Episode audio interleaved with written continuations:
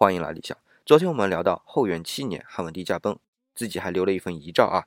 除了大的框架我们昨天说过之外呢，还有一些细节也很值得我们去了解。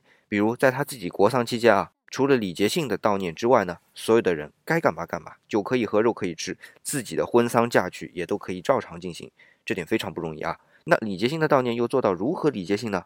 哎，参加葬礼的人丧服从简啊，我看到具体的要求啊，比如说头上和腰间的孝带啊，宽不要超过三寸。这就是老百姓的礼节啊。那对于棺椁，就不要用布或者绢帛来覆盖的。与邻军护灵这种事儿也免了。大家如果要悼念呢，也就给个早晚的时间，其他时间不得耽误日常的生产生活。然后整个国丧的时间啊，只有三十六天，三年啥的就免了。那至于自己的墓葬开挖和封土呢，就让周亚夫、蜀国汉和张武带着周边郡县一万多人来干就行了。那另外呢，还给王侯以下一直到被评为优秀农耕者的那些人各种奖励。